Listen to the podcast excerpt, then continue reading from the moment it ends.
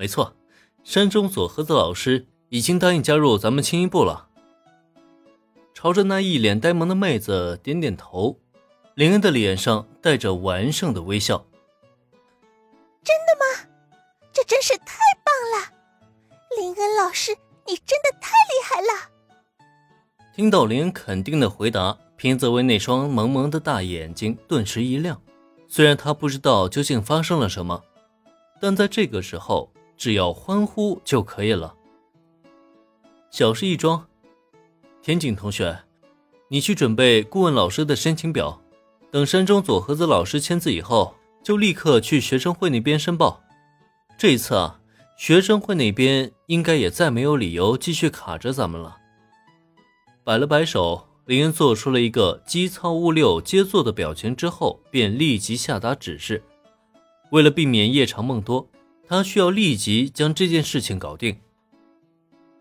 那么，山中佐和子老师，咱们一起去青音部吧。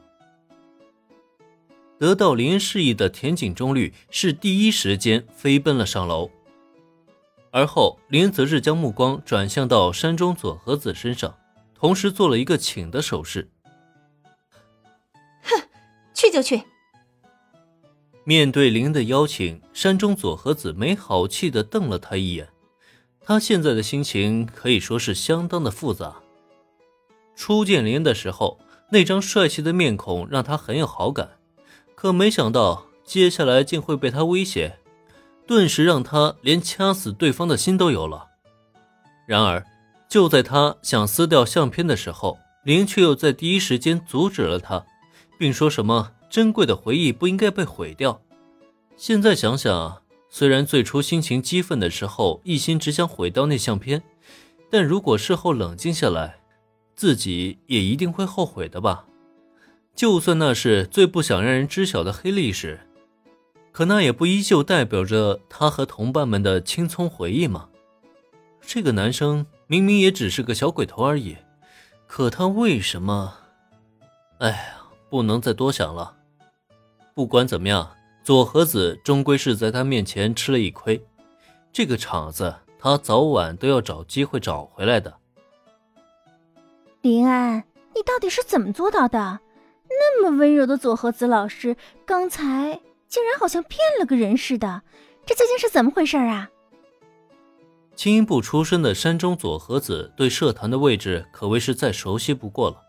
心中有气的他，压根就没等林恩，一马当先走在前面，走的那叫一个虎虎生风啊！可在他身后，一行人虽然同样跟上了，但是这个时候，原子却悄悄地拉了林恩一把。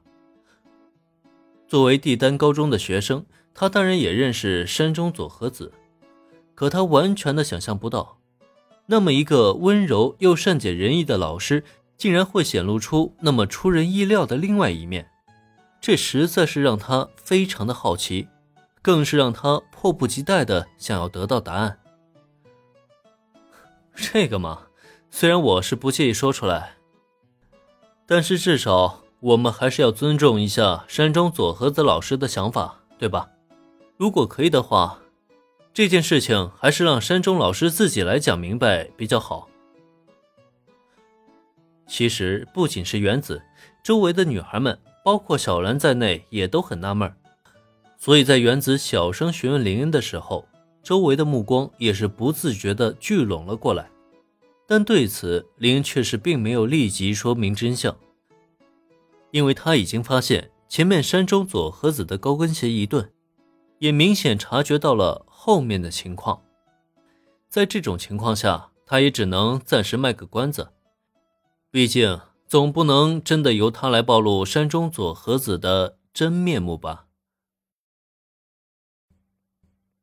本集播讲完毕，感谢收听，免费不易，您的评论与分享是我坚持下去的最大动力。